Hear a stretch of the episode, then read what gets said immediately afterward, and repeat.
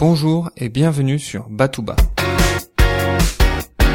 Batouba, c'est LE podcast qui vous permet d'apprendre pour le plaisir et de redécouvrir de nombreux thèmes de culture générale. Je m'appelle Emmanuel, j'adore apprendre et je suis extrêmement enthousiaste à l'idée de partager mes connaissances et mes découvertes avec vous. Ce premier épisode sera dédié à la Madeleine de Proust. La Madeleine de Proust apparaît au début d'À la recherche du temps perdu, écrit par Marcel Proust entre 1908 et 1922. À la recherche du temps perdu mêle à la fois des événements autobiographiques de l'auteur et de nombreux éléments de fiction. Cette œuvre se décompose en sept tomes.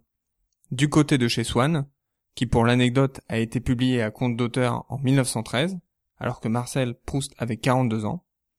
Le second tome, À l'ombre des jeunes filles en fleurs, a quant à lui reçu le prix Goncourt en 1919. Les cinq tomes suivants sont Le côté de Guermantes, Sodome et Gomorre, La prisonnière, Albertine disparue et Le temps retrouvé. Marcel Proust avait une santé fragile, mais il a quand même réussi à terminer son œuvre avant de décéder euh, en novembre 1922. Du côté de chez Swann commence par l'une des phrases les plus connues de la littérature française. Longtemps, je me suis couché de bonne heure. Et dans les faits, l'un des seuls souvenirs de l'enfance du narrateur est l'épisode du coucher et les difficultés qu'il pouvait avoir à s'endormir. C'est uniquement l'épisode de la Madeleine, qui intervient tout au début de la recherche, qui va véritablement éveiller les souvenirs du narrateur et lancer le récit. Je me permets de vous lire un extrait de ce passage.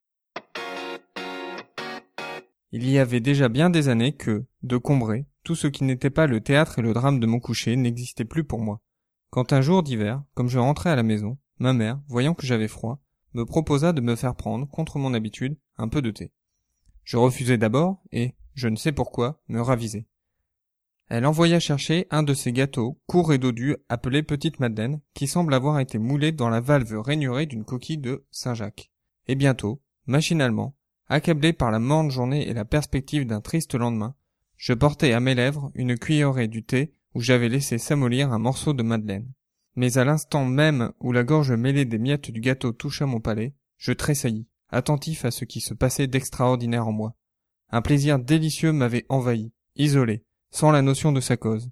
Il m'avait aussitôt rendu les vicissitudes de la vie indifférentes, ses désastres inoffensifs, sa brièveté illusoire, de la même façon qu'opère l'amour, en me remplissant d'une essence précieuse. Ou plutôt, cette essence n'était pas en moi, elle était moi. J'avais cessé de me sentir médiocre, contingent, mortel. D'où avait pu me venir cette puissante joie? Comme on peut le constater, le narrateur a initialement quelques difficultés à se rappeler ce que cette Madeleine évoque pour lui.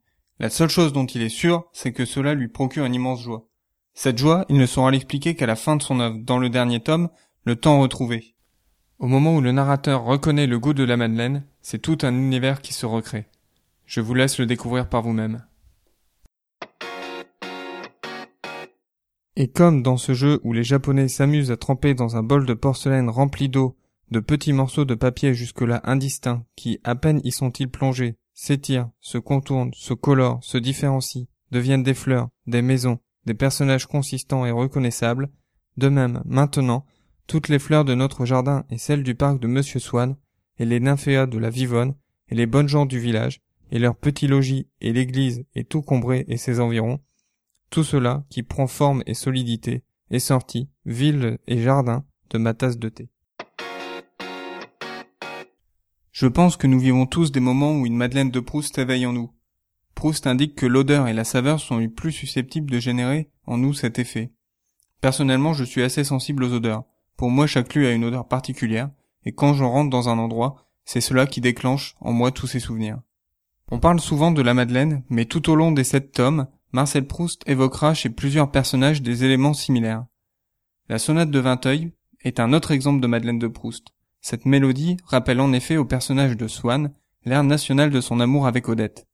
Si vous souhaitez en savoir plus sur la petite phrase de Vinteuil, je vous invite à écouter l'émission de France Culture Le Gai Savoir, présentée par Raphaël Antoven et Paola Reyman. Comme nous l'avons vu, la Madeleine de Proust apparaît au tout début dans la recherche du temps perdu. La Madeleine est aussi à la conclusion de l'œuvre. En effet, dans le dernier tome, Le temps retrouvé, on comprend que la Madeleine fait renaître un homme affranchi de l'ordre du temps, et que c'est cela qui lui procure sa joie. Et celui-là, on comprend qu'il soit confiant dans sa joie, Même si le simple goût d'une madeleine ne semble pas contenir logiquement les raisons de cette joie, on comprend que le mot de mort n'ait pas de sens pour lui.